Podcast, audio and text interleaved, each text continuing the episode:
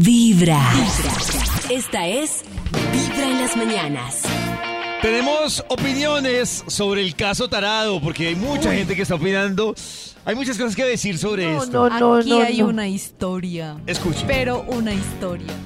Hola chicos de Vibra, no, yo opino que desde el principio se establecen las reglas y se sabe eh, cómo se van a manejar La las normativa. cosas. Si ya uno ve que se salen de control es mejor terminar eso, porque pues, de Oh, todas no. maneras el mozo o la moza es eso y nada más. Si uno tiene Pero- su pareja estable, lo siento mucho. Pero volvemos al mismo tema del caso Tarado, que Karencita dice tiene toda la razón. Y es Sí. muy diferente cuando las reglas están claras a cuando uno de los dos usó palabras como te amo, Voy yo vivo con ella, pero no esposa, dormimos juntos, mal, lo hacemos es por los niños. Ahí ya, porque es que ella le está abriendo la puerta a que la Algo persona más. transforme el tema, claro. Claro, si uno está mal en la casa, es muy diferente, porque es muy diferente si uno mantiene una relación romántica en su casa, si no tiene relación romántica Claro. en su casa, las Total. cosas cambian mucho. Total, aquí hay una historia que nos envían escrita y dice, dejo el mensaje porque no quiero que se escuche mi voz. Oh. Fui la moza de un hombre por cinco años. ¡Cinco Cuando años! lo conocí yo también estaba casada, pero ya pues estaba en trámites de divorcio. Ah. Conocí un hombre que me dijo que su relación estaba en la mala y que solo estaba ahí por la niña, que porque estaba aburrido, que quería divorciarse. Como yo estaba en las mismas, pues dije, ¿por qué no? Y así duramos cinco años. Cinco años. ¡Cinco años! Fui la mejor de las mozas, no lo llamaba y yo respetaba. Efectivamente me divorcié al mes de conocerlo, pero él no. Y así pasaron los años hasta que en el cuarto año, viendo que las cosas no cambiaban, que él seguía pintando a su esposa como una bruja, pero que seguía ahí por la niña, pues me volví la moza intensa, la que exigía acciones de su parte. claro. Lo sé, soy una idiota, dice. Lo eché varias veces, pero él volvía y como una total idiota le creí hasta que, tarán, quedé embarazada y ahí me echó. Ahí me echó. ¡No! ¿Qué es esa historia? El nene nació y la esposa se enteró de un bebé relación sexual extramarital.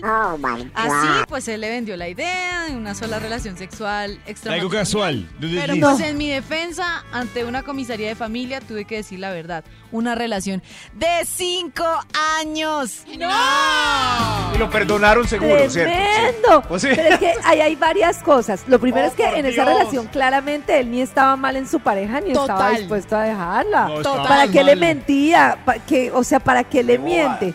Es muy, muy distinto decirle a la persona, mira, yo yo creo que- solo quiero un ratico contigo y ya. Claro. Pero también en los casos en los que se embalan, yo creo que hay muchos hombres y mujeres que si se embalan en una relación con otro y están mal de verdad en su casa, son capaces de decir, no, yo pongo la felicidad primero, yo no voy a estar mal en mi casa y me separo porque siento más con la otra persona. Pero también hay gente que tiene tan metido en su cabeza el tema tradicional de hombre Hasta y mujer, de familia, que dice, yo no voy a, ¿cómo voy a enfrentar esto públicamente? Yo no me separo así esté mal en mi casa y la termino de pasar mal el resto de la vida. Pero mira, Karencita, que Karencita dice algo interesante que, y a mí me parece para tener en cuenta y es que nosotros, yo les he dicho a ustedes, la embarrada es que a nosotros nos gusta que nos mientan. Entonces, Nos encanta. nos encanta, o sea, y, y alguien dice, no, yo exijo la verdad. El engaño. Pero cuando le dicen la verdad, entonces eh, no, le, no le gusta escucharla.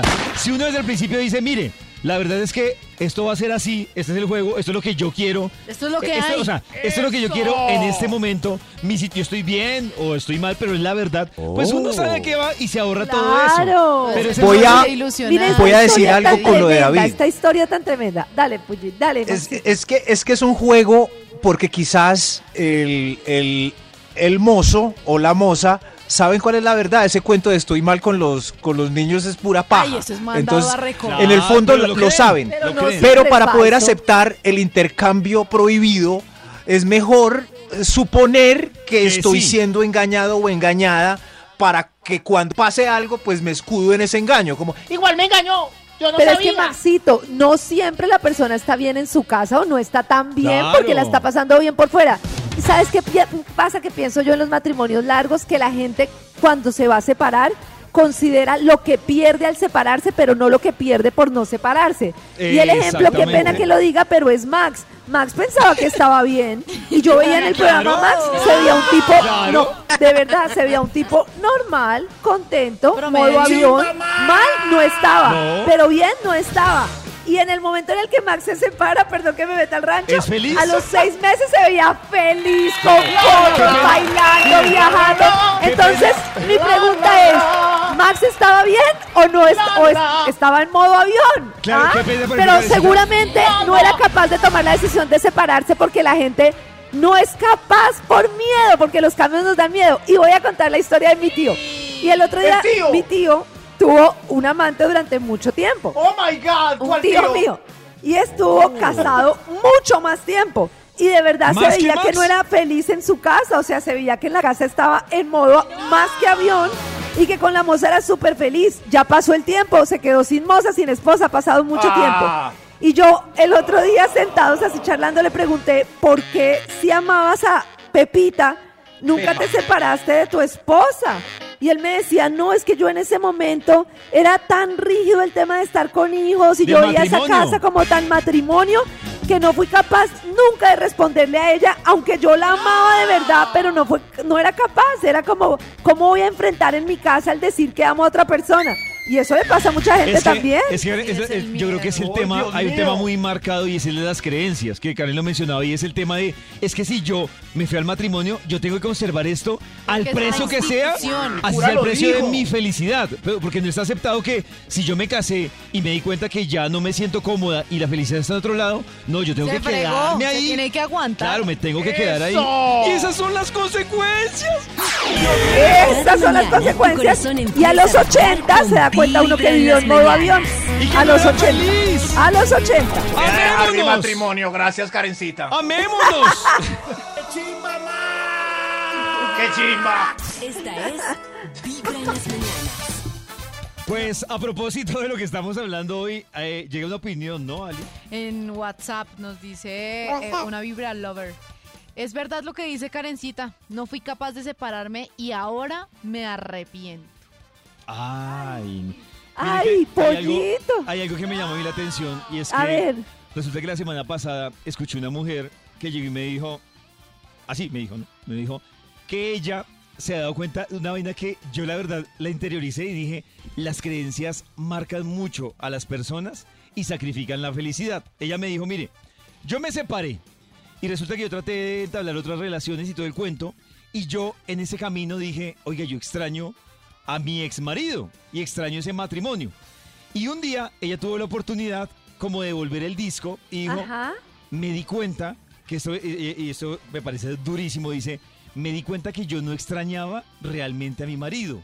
Yo lo que extrañaba era esa figura de matrimonio que a mí me vendieron de, es que el matrimonio tú tienes que lucharlo hasta el final, Uy, por los sí. hijos. Horrible. Así Por yo no los me... hijos. Aguantarse de todo, y, toda- o sea, toda no- humillación. así no me sienta feliz en el matrimonio, y ni siquiera es que sea una pesadilla, sino sencillamente, no, porque muchas veces el matrimonio no es que no, no es que sea una pesadilla, sino no me siento feliz, ya, Claro. ya la cosa cambió, no me siento bien, pero yo estaba amarrada a ese matrimonio.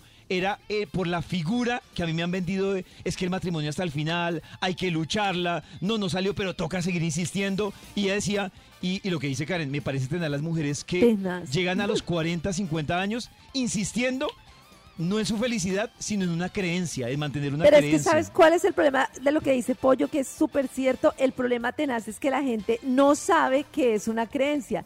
La gente cree que es el deber ser y ni siquiera se lo cuestionan, ni siquiera es por, ni siquiera es pensar, venga, yo por qué estoy con esta persona realmente, por, por, por, porque quiero o porque me metieron eso en la cabeza. La yo cuando cuento la historia, no, es que es, es- ay, es que ya ni me gusta Dilo, contarla. dilo. Cuéntala, cuéntala, Karencita. Cuando cuento la historia de un día que Pacho y yo nos sentamos, nos dimos cuenta que no queríamos dejar de experimentar besos lentos y que éramos felices como papás de nuestras hijas, pero que estábamos dispuestos a vivirlo de forma diferente. No, cada vez que yo medio lo, medio lo contamos, la gente es como, nos miran como si ¿Y fuéramos el demonio. Y, y de verdad, y ya sé que me van a regañar porque dicen, pero ya lo concretaron, ya todo. No es eso. O sea, el, el tema no es si lo hemos concretado o no. El tema es darnos cuenta que la pasamos muy bien y que sin embargo no estamos dispuestos a dejar de vivir muchas cosas el resto de nuestra vida.